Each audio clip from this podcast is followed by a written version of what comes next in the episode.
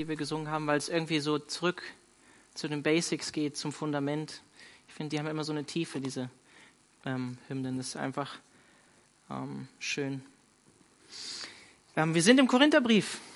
Wen wundert's? Kapitel 9. Ja, letztes Mal haben wir ähm, das interessante Thema Götzenopferfleisch gehabt. Ähm, es ging um Freiheit und Rücksichtnahme in der Gemeinde, weil einige Korinther dachten, es wäre kein Problem, in den alten Tempel zu gehen, da wo die Tiere geopfert wurden, auch wenn das mit dem christlichen Glauben nichts mehr zu tun hatte, und trotzdem Götzenopferfleisch zu essen.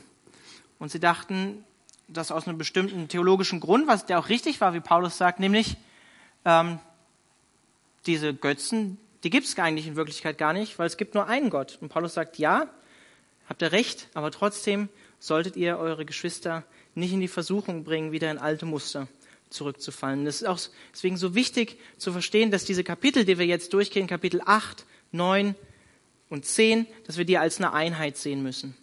Weil so wie Alex am Sonntag gesagt hat, wenn ihr am Sonntag im Gottesdienst da wart, diese Verseinteilung oder die Verse, die kamen erst viel, viel später dazu. Und das ist einfach auch hier wichtig.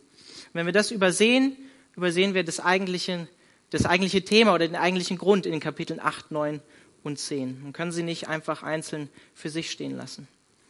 Und Paulus macht das eigentlich ganz, ganz sinnvoll, ganz gut. Er macht es seelsorgerlich oder pastoral Stück für Stück und fällt nicht gleich mit der ganzen Tür ins Haus sozusagen bei den Korinthern. Auch wenn er das manchmal, wie wir schon gesehen haben, tun musste. Und damit wir den Kontext haben, lese ich nochmal ab Vers 13 vom Kapitel davor. Und ich möchte euch echt ermutigen, nehmt eure Bibeln mit. Ich lese immer aus der NGÜ, nehmt die NGÜ mit lest mit, hört zu, was ich hier so erzähle, prüft nach, lest einfach mit. Ab Vers 13. Um diesen Punkt zusammenzufassen, meine Brüder, mein Bruder und meine Schwester dürfen wegen dem, was ich esse, nicht in Sünde geraten. Lieber will ich mein Leben lang auf Fleisch bzw. auf Götzenopferfleisch verzichten, als dass eines meiner Geschwister durch mich zu einer Sünde verführt wird. Und dann sagt Paulus, bin ich nicht frei?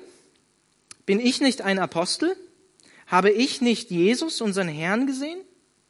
Und seid ihr das, seid ihr das Ergebnis meiner Arbeit für den Herrn? Seid ihr nicht das Ergebnis für die Arbeit, äh, meiner Arbeit für den Herrn? Auch wenn andere mich nicht als Apostel anerkennen, ihr jedenfalls wisst, dass ich ein Apostel bin. Die Tatsache, dass es eure Gemeinde gibt, ist eine sichtbare Bestätigung dafür, dass der Herr mich zum Apostel berufen hat. Ich finde, Paulus wird hier wieder mal herrlich ironisch in den ersten, in den ersten zwei Versen. Ich, es liegt mir sehr, weil ich bin selber, manchmal, wenn Leute mich kennenlernen, können die mich manchmal nicht so ganz einordnen, weil ich mache da manchmal auch so ironische oder sarkastische Bemerkungen, wo die Leute erstmal denken, hä, wer hat er das jetzt gemeint, der Alex? Verstehe ich nicht so ganz. Deswegen kann ich mich ganz gut mit Paulus identifizieren und seiner Art. Und es ist auch ganz interessant zu lesen, wenn wir ähm, die Evangelien lesen und wenn wir Jesus sehen, wie sarkastisch und ironisch er manchmal auch die Pharisäer zum Beispiel oder die Jünger widerlegt und ihnen begegnet. Finde ich sehr, sehr interessant. Und wir erinnern uns zurück. Erstens, die Korinther hatten zum Großteil ein Problem damit, Paulus als Apostel anzuerkennen. Die hatten nicht so viel Respekt vor Paulus und sahen ihn teilweise nicht als Apostel an. Deswegen sagt Paulus hier auf rhetorische Art und Weise natürlich, bin ich nicht ein Apostel. Ist klar, natürlich war Paulus ein Apostel. Lesen wir überall in seinen Briefen, meistens im ersten Vers und auch im ersten Vers im Korintherbrief. Paulus musste den Korinthern, die ihm seine Stellung aberkannten, deutlich machen, dass er ein von Gott eingesetzter Apostel war. Und in diesem Abschnitt, den wir jetzt heute haben, bis Vers 14, geht er richtig ans Eingemachte, dass er ein wahrer Apostel ist. dann sagt er hier, bin ich nicht frei? Natürlich war Paulus frei. Er meinte auch rhetorisch natürlich. Er stand letztlich nur unter der Autorität von Jesus selbst. Und die Korinther, die meinten, sie wären völlig losgelöst von Paulus unterwegs, ähm, standen eigentlich unter seiner Autorität. Wenn wir ein bisschen zurückblättern in Kapitel 4, sagt Paulus in Vers 3 und 4, ich lese es kurz vor. Allerdings hat es für mich keinerlei Bedeutung, welches Urteil, liebe Korinther, ihr über mich fällt oder ob sonst irgendeine menschliche Instanz über mich zu Gericht sitzt. Nicht einmal ich selbst maße mir ein Urteil über mich an. Ich wüsste zwar nicht, dass ich mir etwas hätte zu Schulden kommen lassen, aber damit bin ich noch nicht gerechtfertigt. Entscheidend ist das Urteil, das der Herr über mich spricht, sagt Paulus. Und Paulus sagt hier auch in Kapitel 9, dass er Jesus gesehen hat. Das lesen wir in der Apostelgeschichte 9, in der Apostelgeschichte 26 und selbst im Korintherbrief in Kapitel 15. Ab Vers 8 kannst du nachlesen, dass Paulus sagt, ich bin dem auferstandenen Jesus begegnet. Und wenn wir diese ersten zwei Verse hier lesen, sollten wir uns auch daran zurückerinnern, dass es verschiedene Fanclubs oder Parteien in der Gemeinde in Korinth gegeben hat. Alle erinnern uns zurück. Der eine hat gesagt, ich bin von Apollos, ich bin von Petrus und ich bin von dem und dem. Und manche erkannten Paulus den Status als Apostel ab. Andere wiederum, und das ist wichtig zu wissen, das ist immer dieses Für und Wider im Korintherbrief. Ja? Die anderen haben Paulus auf ein gewisses Podest gehoben und gesagt, hey, ich bin von Paulus getauft worden. Paulus war richtig, richtig cool und ich zähle mich zu Paulus und nicht zu Petrus zum Beispiel. Aber Paulus hat uns in Kapitel 3 und in Kapitel 4 im Korintherbrief gezeigt, wie man eigentlich über geistige Leiter denken sollte. Und man kann es am besten vielleicht so zusammenfassen, dass Paulus gesagt hat, denkt nicht zu hoch von uns Aposteln, aber denkt auch nicht zu niedrig von uns. Und er sagt in Kapitel 3 und Kapitel 4, ähm, eigentlich geht es nicht um uns, weil eigentlich ist Gott derjenige, der das Wachstum schenkt und in der Gemeinde Wachstum bewirkt oder in einem Menschen. Geht nicht um den christlichen Personenkult oder so. Und er sagt auch in Kapitel 4, geistige Leiter sind Diener. Doulos, das Wort Sklave, was Paulus da benutzt. Diener Christi oder Hausverwalter der Geheimnisse Gottes nennt er sich. Letztlich nicht unbedingt eine erstrebenswerte Position, Diener zu werden, oder? Und in diesem Kapitel muss Paulus diesen schmalen Grat gehen, sage ich mal. Auf der einen Seite wird er in diesem Abschnitt seine Rechte und seine Stellung als Apostel darlegen, wie ich schon gesagt habe. Er geht jetzt richtig auch so ans Eingemachte und sagt, was er für Rechte hat als Apostel. Und auf der anderen Seite wird er an diesem Beispiel zeigen, wir erinnern uns, in welchem Kontext wir uns befinden. Darf ich Götzenopferfleisch essen? Habe ich das Recht dazu? Ja, nein. Wird er in dieser Stelle auch zeigen, dass er seine Rechte nicht ausgenutzt hat als Apostel, weil er aus Liebe zum Evangelium und zu Jesus auf seine Anrechte verzichtet hat. Ja, es ist, als wenn Paulus sagt, schaut mich an als Beispiel, liebe Korinther, Hätte ich nicht alle Freiheiten, so wie er hier sagt, bin ich nicht frei als Apostel? Ihr denkt, ich bin ein schwächlicher Apostel, einige dachten das, ja, aber in Wirklichkeit mache ich gar keinen richtigen Gebrauch von den Anrechten, die ich als Apostel eigentlich hätte, liebe Korinther. Und dann sagt er hier in Vers 1, auch wenn andere mich nicht als Apostel anerkennen, ihr jedenfalls wisst, dass ich ein Apostel bin. Vers 2. Die Tatsache, dass es eure Gemeinde gibt, ist eine sichtbare Bestätigung dafür, dass der Herr mich zum Apostel berufen hat. Wörtlich steht hier in Vers 2, wenn ich für andere nicht ein Apostel bin, bin ich es doch zumindest für euch. Denn das Siegel meiner Apostelschaft seid ihr im Herrn, sagt er. Ich finde es wichtig zu wissen, dass Paulus hier von einem Siegel spricht. Er sagt hier, Ihr erkennt mich zwar teilweise nicht als Apostel an, ziemlich verrückt, denn ihr selbst, die ihr hier als Gemeinde seid, liebe Korinther, seid die Tatsache dafür und seid der Stempel und die Bestätigung, dass ich ein Apostel bin. Weil ohne mich hätte es eure Gemeinde gar nicht gegeben, liebe Korinther. Daran muss er sie leider erinnern. Ohne mich wird es eure Gemeinde nicht mal geben. Das sagt er auch in Kapitel 3. Diener sind wir, in Vers 5, die, durch die ihr zum Glauben gekommen seid. Ich habe gepflanzt, sagt Paulus. Ich habe das Fundament gelegt, sagt er. Und in Kapitel 4 sagt Paulus auch, dadurch, dass ich euch das Evangelium verkündet und euch zum Glauben an Jesus Christus geführt habe, bin ich euer Papa geworden, euer geistlicher Vater. Und was Paulus hiermit eigentlich sagt, ist, ich bin euer Vater. Warum rebelliert ihr dann eigentlich gegen euren geistigen Papa oder gegen, euer, ja, gegen den, der euch gezeugt hat? Ja? Warum macht ihr das? Warum erkennt ihr mich nicht als Vater an.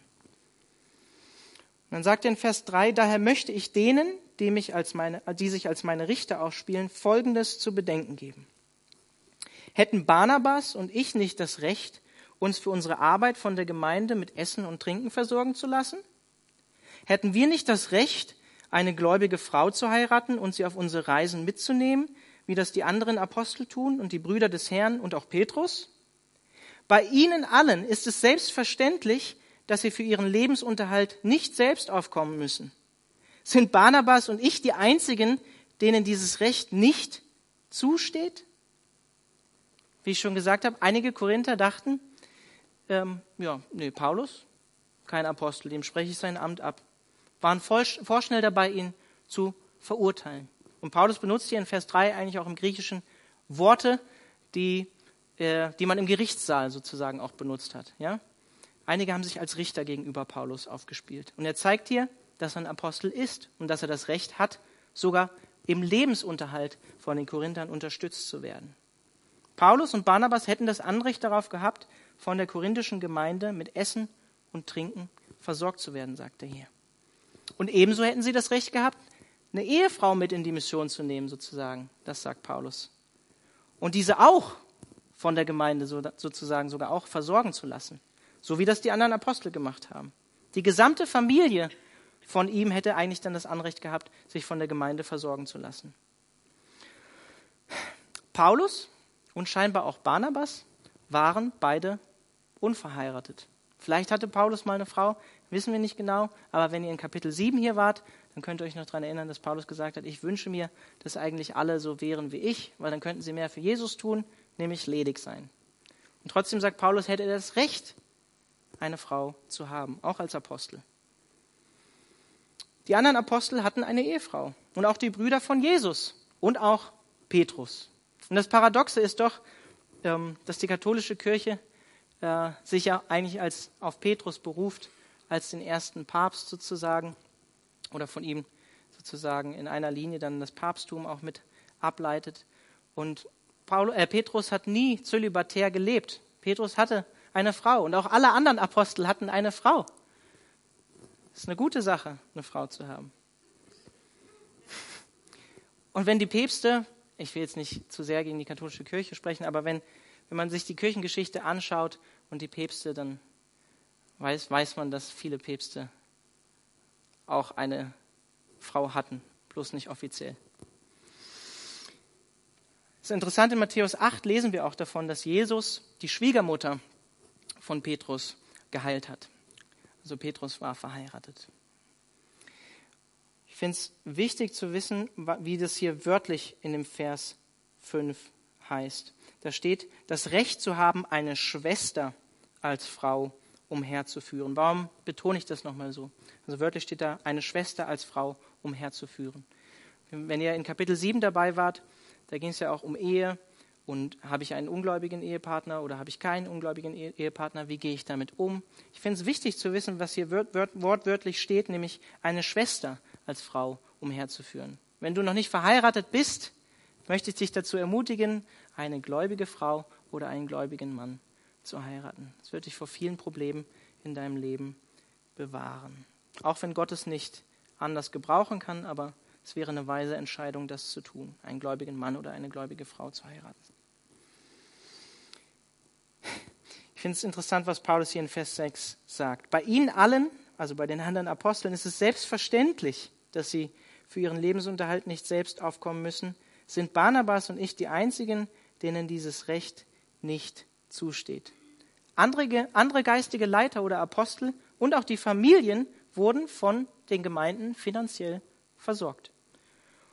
Und Paulus und Barnabas waren auf eine gewisse Art und Weise besonders, ja, da sie auf dieses Recht was sie eigentlich gehabt hätten in Korinth, aber auch in Ephesus oder in Thessaloniki, verzichtet haben. Und warum? Damit niemand ihnen vorwerfen konnte, es geht ihnen nur ums Geld, nur ums Cash. Wenn wir in die Apostelgeschichte 18 gehen, wo wir von der Gründung von der Gemeinde in Korinth lesen, dann lesen wir in Vers 3, dass Paulus Zeltmacher war. Er hat für seinen eigenen Lebensunterhalt gearbeitet, obwohl er nebenher das Evangelium verkündet hat. Und dann kommt etwas ganz Interessantes in Vers 5, wenn wir von der Gründung von der Gemeinde in Korinth lesen. Da steht nämlich, als dann Silos, Silas und Timotheus von Mazedonien kommend in Korinth eintrafen, konnte Paulus seine ganze Zeit für die Verkündigung von Gottes Botschaft einsetzen. Mit allem Nachdruck bezeugt er den Juden, dass Jesus der Messias ist. Ganz interessante Sache. Wahrscheinlich haben Silas und Timotheus dem Paulus eine Spende überbracht von einer Gemeinde in Mazedonien, vielleicht aus Philippi, wissen wir nicht genau, damit er seine ganze Kraft und seine ganze Zeit der Verkündigung in Korinth nutzen konnte. Und wenn wir weiterlesen, sehen wir in Vers 10, dass er anderthalb Jahre, anderthalb Jahre in Korinth war und das Evangelium gepredigt hat. Wenn wir ein bisschen weitergehen in der Apostelgeschichte, da verabschiedet sich Paulus von den Ephesern. Und er sagt in Apostelgeschichte 20 ab Vers 33, sagt Paulus, nie war ich auf Silber oder Gold aus. Keinen von euch habe ich wie um Kleidung gebeten. Seht hier meine Hände. Ihr könnt bestätigen, dass ich durch eigene Arbeit für alles gesorgt habe, was ich und meine Begleiter zum Leben brauchten. Mit meiner ganzen Lebensführung habe ich euch gezeigt, dass wir Arbeit und Mühe nicht scheuen dürfen. Denn dann können wir den Bedürftigen helfen, wie es unsere Aufgabe ist. Ein bisschen verloren gegangen manchmal in unseren Gemeinden, oder? Denkt immer an die Worte, die Jesus der Herr selbst gesagt hat. Auf dem Geben liegt ein größerer Segen als auf dem Nehmen. Ich springe heute sehr in der Bibel, aber ich finde es wichtig, das zu betonen. In 1. Thessalonicher 2, Vers 9 schreibt Paulus den, Thessalon äh, den Thessalonichern, Ihr erinnert euch doch sicher daran, Geschwister, dass wir damals, als wir euch das Evangelium verkündeten, Tag und Nacht für unseren Lebensunterhalt arbeiteten. Wir mühten uns ab und scheuten, vor, scheuten uns vor keiner Anstrengung zurück, um nur ja keinem von euch zur Last zu fallen. Und in Vers 3, äh, Kapitel 3 ab Vers 7 sagt er dann, ähm, Entschuldigung, 2. Thessalonicher ab, Vers, äh, ab 3, Kapitel 3 ab Vers 7, sagt er dann, ihr wisst doch, wie ihr euch verhalten müsst, um unserem Beispiel zu folgen. Wir haben, als wir bei euch waren, kein ungeordnetes Leben geführt. Wir haben auch nie bei jemandem gegessen, ohne ihm etwas dafür zu geben. Tag und Nacht haben wir für unseren Lebensunterhalt gearbeitet. Wir haben uns abgemüht und keine Anstrengungen gescheut, nur um ja keinem von euch zur Last zu fallen. Nicht, dass wir kein Recht gehabt hätten, uns von euch unterstützen zu lassen, aber wir wollten euch ein Beispiel geben, das ihr nachahmen könnt. Denn schon damals, als wir bei euch waren, haben wir euch den Grundsatz eingeschärft, wenn jemand nicht arbeiten will, soll er auch nichts essen. Paulus als Vorbild. Ich springe weiter in den zweiten Korintherbrief, Kapitel 11, ab Vers 7. Oder habe ich etwa eine Sünde begangen, liebe Korinther, als ich mich erniedrigte, um euch zu erhöhen? Ich spreche davon, dass ich auf mein Recht als Apostel verzichtet und euch das Evangelium Gottes verkündet habe, ohne etwas dafür zu verlangen. Verglichen mit euch habe ich andere Gemeinden geradezu ausgeraubt, indem ich mich von ihnen unterstützen ließ um euch unentgeltlich dienen zu können. Und als ich bei euch war und meine Mittel knapp wurden, kamen Silas und Timotheus, bin ich keinem von euch zur Last gefallen. Die Brüder, die aus Mazedonien kamen, brachten mir das, was mir fehlte. Ich habe mich also davor gehütet, eure Hilfe auch nur im geringsten zu beanspruchen und werde mich auch weiterhin davor hüten. Und dann sagt er in Kapitel 12, Vers 13 abschließend, sehr ironisch, oder gibt es irgendetwas, worin ihr gegenüber den anderen Gemeinden zu kurz gekommen seid? Es könnte eigentlich nur der Umstand sein, dass ich persönlich euch nicht mit der Forderung nach Unterhalt zur Last gefallen bin. O liebe Korinther, bitte verzeiht mir dieses Unrecht, sagt er. Man müsste eigentlich vermuten, wenn man das liest hier, gerade im zweiten Korintherbrief, man müsste eigentlich vermuten, dass die Korinther Paulus und Barnabas noch mehr respektieren müssten, gerade weil sie finanziell der Gemeinde nicht zur Last gefallen sind, sondern darauf verzichtet haben. Und scheinbar war genau das Gegenteil der Fall in der korinthischen Gemeinde. Die Korinther machten Paulus sogar noch Vorwürfe, vielleicht aus dem Hintergrund, dass sie sagten, der ist gar kein richtiger Apostel, sonst würde er sich wie alle anderen Apostel, wie wir es ja auch gerade von Paulus gehört haben, finanziell von uns unterstützen lassen. Die Korinther haben Paulus und Barnabas abgewertet. Warum? Weil sie mit ihren eigenen Händen gearbeitet haben. Und wie wir Kapitel vorher weiter auch gesehen haben, war das nicht unbedingt eine große Tugend in der griechischen und antiken Kultur, mit den, eigenen Händen, mit den eigenen Händen zu arbeiten. Dafür waren in dieser Kultur Sklaven da. Man hat sich nicht die Hände geschmutzig gemacht. Auf der anderen Seite wollten sie vielleicht auch Paulus und Barnabas nicht finanziell unterstützen. Das ist nicht so ganz eindeutig offensichtlich für mich aus dem Text. Wir springen zurück in Kapitel 9 ab Vers 7.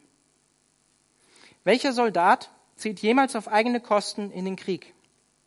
Wer pflanzt einen Weinberg an und isst dann nicht von dessen Trauben? Wer hütet eine Herde, ohne von der Milch der Schafe zu trinken? Vielleicht hält man mir entgegen, ich würde die Sache nur von einem menschlichen, menschlichen Standpunkt aus betrachten. Aber sagt das Gesetz, das Mose uns im Auftrag Gottes gab, nicht genau dasselbe? Dort heißt es doch, binde einem Ochsen beim Dreschen nicht das Maul zu. Geht es hier Gott um die Ochsen? Sagt er das nicht in erster Linie wegen uns? Ja, unseretwegen steht diese Anweisung in der Schrift. Gott zeigt damit, wer pflügt oder drischt, erwartet zu Recht, dass er für seine Arbeit einen Teil vom Erntebetrag bekommt. In Vers 7 alles rhetorische Fragen von Paulus. Alles rhetorisch. Natürlich ähm, zieht ein Soldat nicht auf eigene Kosten in, in den Krieg. Natürlich hat, wird ein Weinbauer von den eigenen Trauben essen und natürlich wird auch jemand, der eine eigene Schafherde hat, von der eigenen Milch trinken. Ist klar, das sind alles rhetorische Fragen von Paulus. Und in Vers 8 sagt er dann, vielleicht hält man mir entgegen, ich würde die Sache nur von einem menschlichen Standpunkt aus betrachten, aber sagt nicht vielmehr das Wort Gottes oder das Gesetz nicht das Gleiche. Nicht nur ich oder Paul, also als Paulus sage das, sondern auch Gottes Wort, die Heilige Schrift sagt das. Das sagt er hier. Nicht nur ich habe mir das ausgedacht, es steht sogar im Alten Testament, es steht in Gottes Wort, sagt er, dieses Prinzip, dass ein geistiger Leiter auch versorgt werden sollte. Lesen wir in 5. Mose Kapitel 25. Dort heißt es, binde einem Ochsen beim Dreschen nicht das Maul zu. Geht es hier Gott um die Ochsen? Sagte das nicht in erster Linie wegen uns? Ja, unseretwegen steht diese Anweisung in der Schrift. Gott zeigt damit, wer pflügt oder drischt, erwartet zu Recht, dass er für seine Arbeit einen Teil vom Erntebetrag bekommt.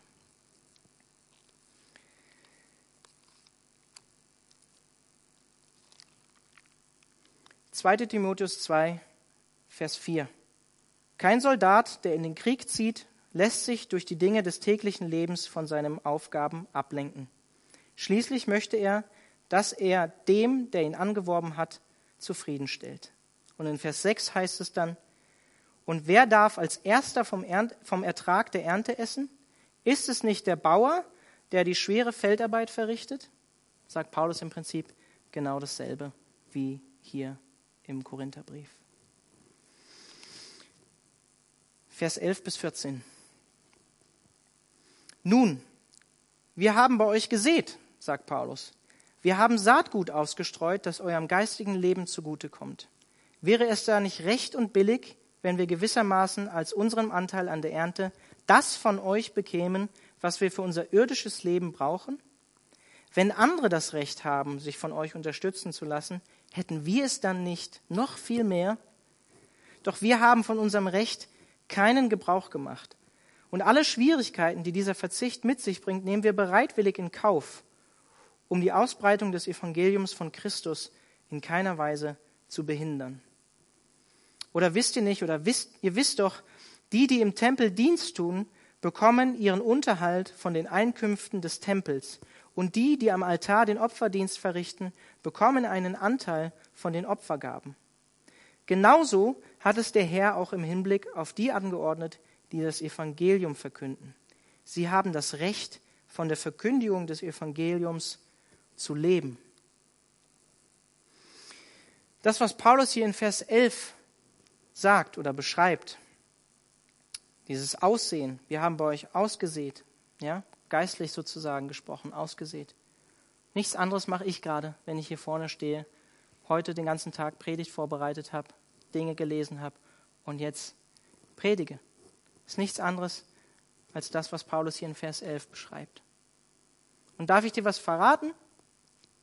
Pastoren haben ein Anrecht, und ich freue mich jetzt, das zu sagen als Pastor. Pastoren, okay, ich bin Assistenzpastor, ja. Pastoren haben ein Anrecht auf eine faire Bezahlung. Das ist nicht ungeistlich, wenn wir das hier lesen. Vielleicht ist es komisch, wenn ich das jetzt hier von vorne sage, aber ich zum Beispiel, ich habe, nachdem ich mich bekehrt habe, lange Zeit anders gedacht. Ich habe die Stellen von Paulus gelesen und dachte, hm, Paulus hat darauf verzichtet und so, aber was sagt Paulus hier? Paulus sagt hier eindeutig, dass es das Recht und das Anrecht ist von demjenigen, der das Evangelium predigt, auch davon zu leben. Und er begründet das sogar damit, dass er in Vers 14 sagt, genauso hat es der Herr, also Jesus Christus, auch im Hinblick auf die angeordnet, die das Evangelium, Evangelium verkünden. Sie haben das Recht vom Evangelium auch zu leben. Jesus selbst hat es so angeordnet. Er sagt in Lukas Kapitel 10, Vers 7, denn wer arbeitet, hat Anrecht auf einen Lohn, sagt Jesus zu seinen Jüngern. Oder Matthäus 10, 10, könnt ihr nachlesen. Ich muss es vorlesen. Galater 6, 6. Wer in der Lehre des Evangeliums unterrichtet wird, soll mit allem, was er besitzt, zum Lebensunterhalt seines Lehrers beitragen. 1 Timotheus 5, Abvers 17. Älteste, die ihre Verantwortung für die Gemeinde so wahrnehmen, wie es sein soll, haben nicht nur Anerkennung verdient, sondern auch einen entsprechenden Lohn. Besonders dann, wenn sie in der, in der Verkündigungs- und Lehrtätigkeit arbeiten oder diese ausüben. Es heißt ja in der Schrift, Obacht, binde einem Ochsen beim Dreschen keinen Maulkorb um. Und es heißt, wer arbeitet, das sagt Jesus, hat Anrecht auf einen Lohn.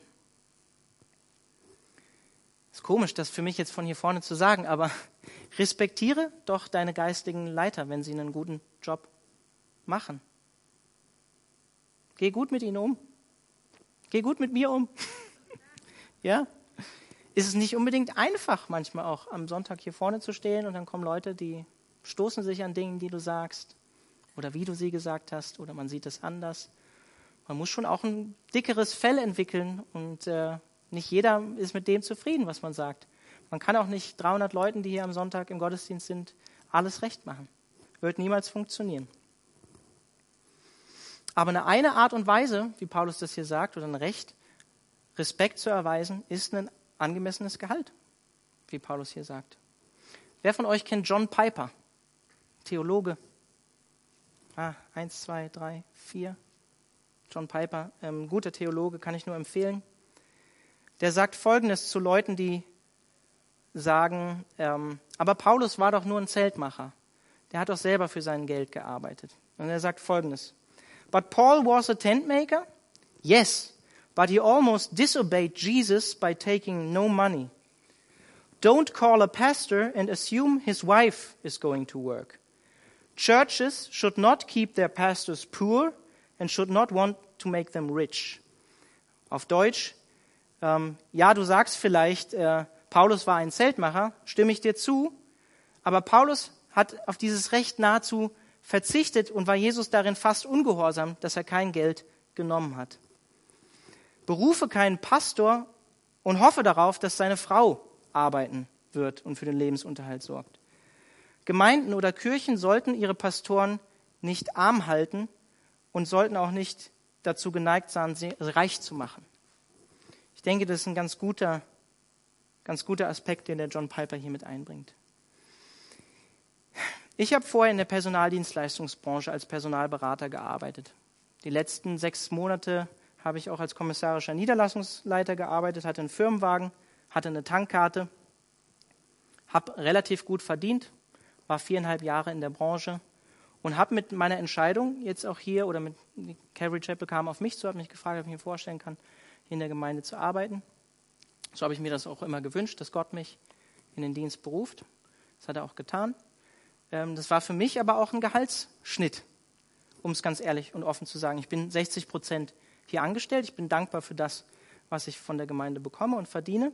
Aber ohne meine Arbeit, die ich im Weingut mache, auf 450 Euro Basis, ich verdiene dort 400 Euro, ähm, Mindestlohn 8,50 Euro. Dafür habe ich teilweise früher Leute in Hilfstätigkeiten auch selber vermittelt.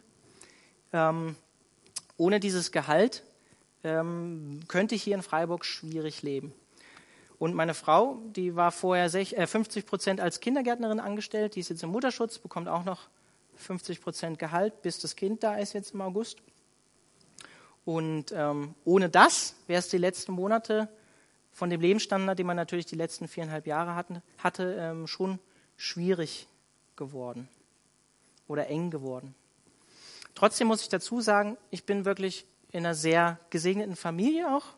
Mein Schwiegervater ähm, hat ein eigenes Geschäft und unterstützt uns auch gut. Wir sind zur Hochzeit reich beschenkt worden, haben sogar ein Auto geschenkt bekommen und können jetzt davon profitieren, dass wir das haben, wenn wir jetzt, wenn wir jetzt ein Kind bekommen, dass wir ein vernünftiges Auto haben, was wir uns sonst so hätten niemals leisten können.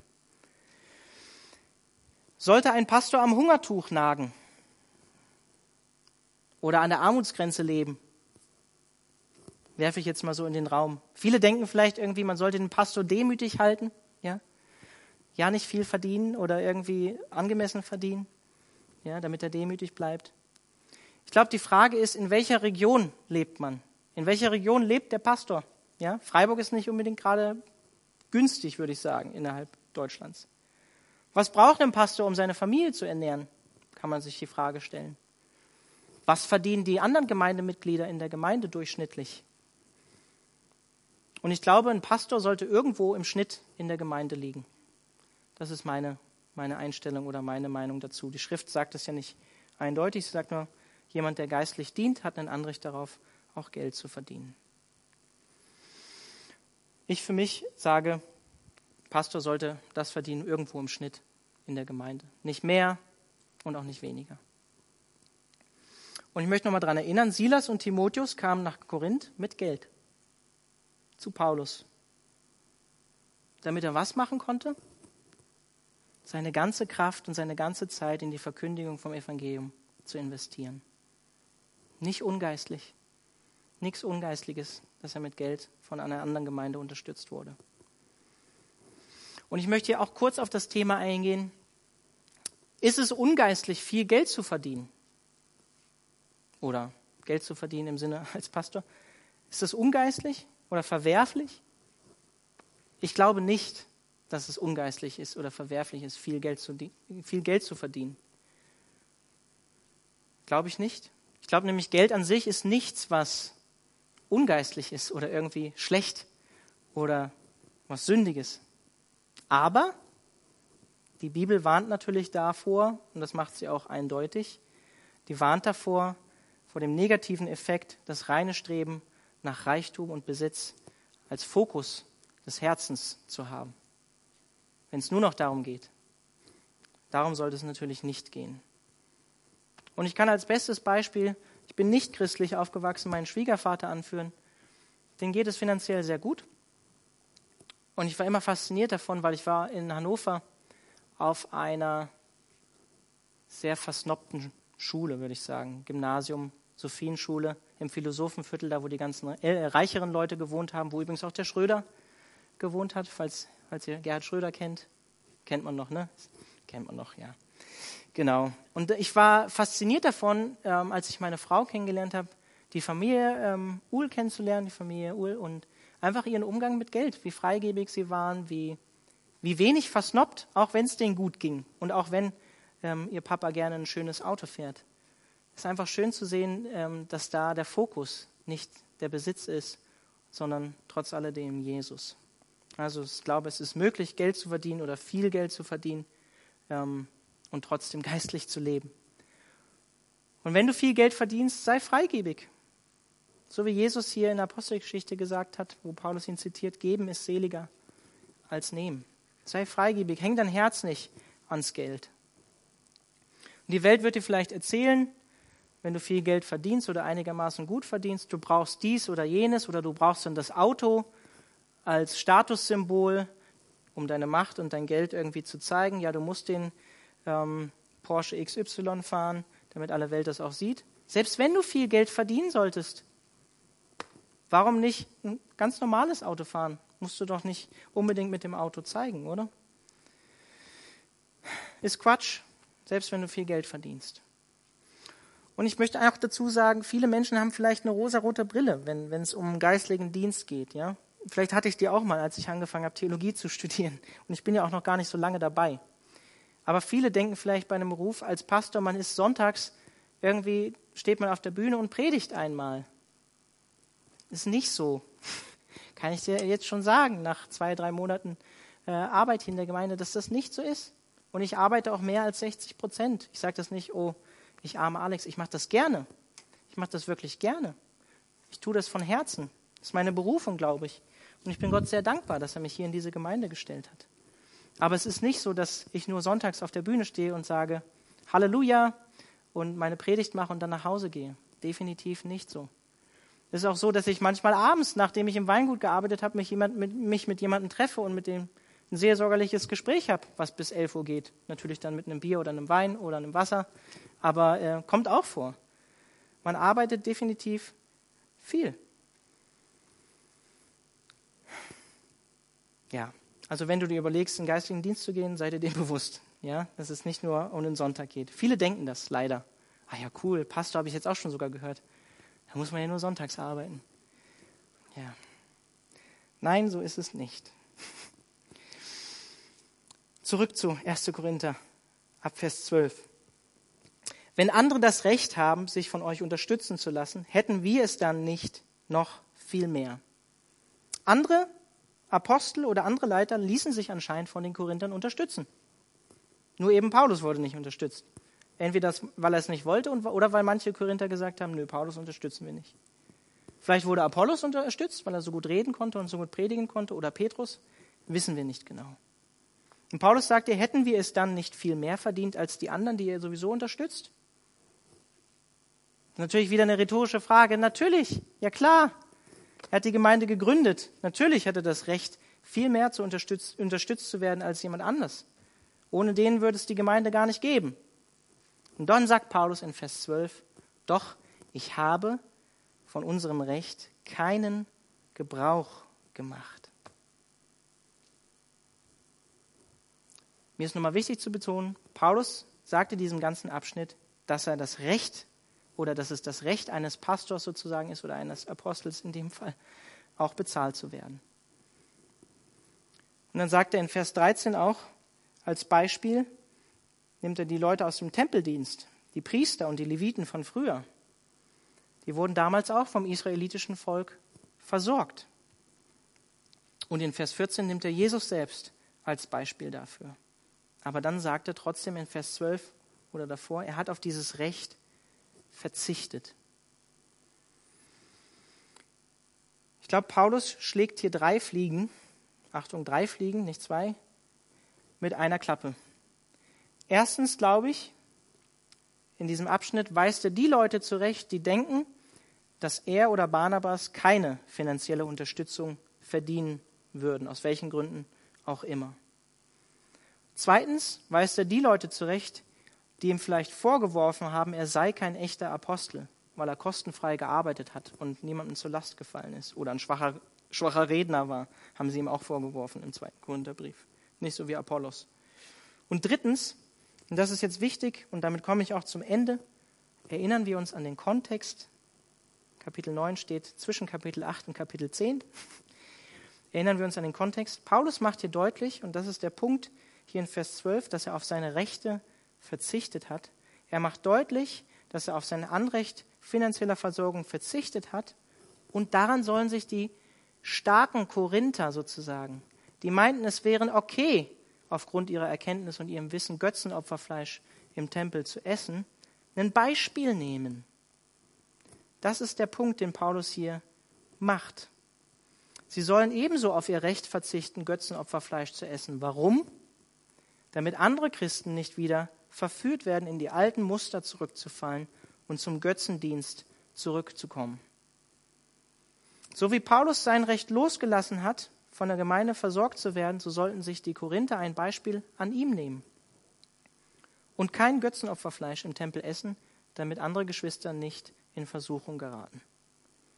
Und wenn selbst Paulus als Apostel sozusagen bereit dafür war, auf seine Rechte aufgrund des Evangeliums und wegen den Korinthern zu verzichten, dann sollten sich auch die Korinther ein Beispiel daran nehmen und auf das Essen von Götzenopferfleisch verzichten. Damit komme ich auch zum Ende. Lade das Lobpreisteam ein, nach oben zu kommen. Ich würde am Ende gerne noch beten. Jesus, ich danke dir dafür, dass, dass dein Wort so klar ist. Auch wenn vieles, was Paulus manchmal schreibt, schwer verständlich ist, was selbst Petrus in seinem zweiten Brief schreibt, dass vieles, was Paulus geschrieben hat, schwer verständlich ist. Und trotzdem ist dein Wort so klar. Wir sehen hier echt einfach, wie Paulus deutlich macht, dass es echt ein Recht ist von jemandem, der im Reich Gottes, Dienst, ob, Reich Gottes dient, ob es jetzt ein Pastor ist oder jemand, der andere Dinge im Reich Gottes tut, dafür auch entlohnt zu werden, wenn eine Gemeinde dahinter steht und das unterstützt oder andere Dienste. Und ich möchte dich darum bitten, dass du ähm, ja einfach offene Herzen schenkst, einfach auch in der Gemeinde, das, das so zu sehen. Ähm, ja, den Pastor nicht als jemanden zu sehen, der einmal sonntags vorne steht und, und predigt, sondern als jemanden zu sehen, der sein Leben wirklich auch aufopfern möchte und es dann hoffentlich auch tut, an dem man es sehen kann, dass, ähm, ja, dass er es nicht für Geld tut oder dass er es nicht für Ansehen tut oder weil er vorne auf einer Bühne steht, sondern dass er es für dich tut. Wenn wir das sehen, dann wissen wir, ähm, dass ein richtiges Herz dahinter steht. Und Herr, ich möchte dich darum bitten, da wo, wo wir vielleicht einfach meinen, ähm, Anrechte zu haben, Rechte zu haben, ähm, die andere Geschwister von uns vielleicht einfach in eine falsche Richtung führen können, ähm, möchte ich dich darum bitten, dass wir uns ein Beispiel an Paulus nehmen und lernen, wo wir auch meinen, wir haben das Recht, das zu tun. Lernen, uns selber einzuschränken und aus Liebe zu anderen einfach auch darauf zu verzichten. Dass wir uns ein Beispiel an dem nehmen, was Paulus hier sagt und darlegt. Amen.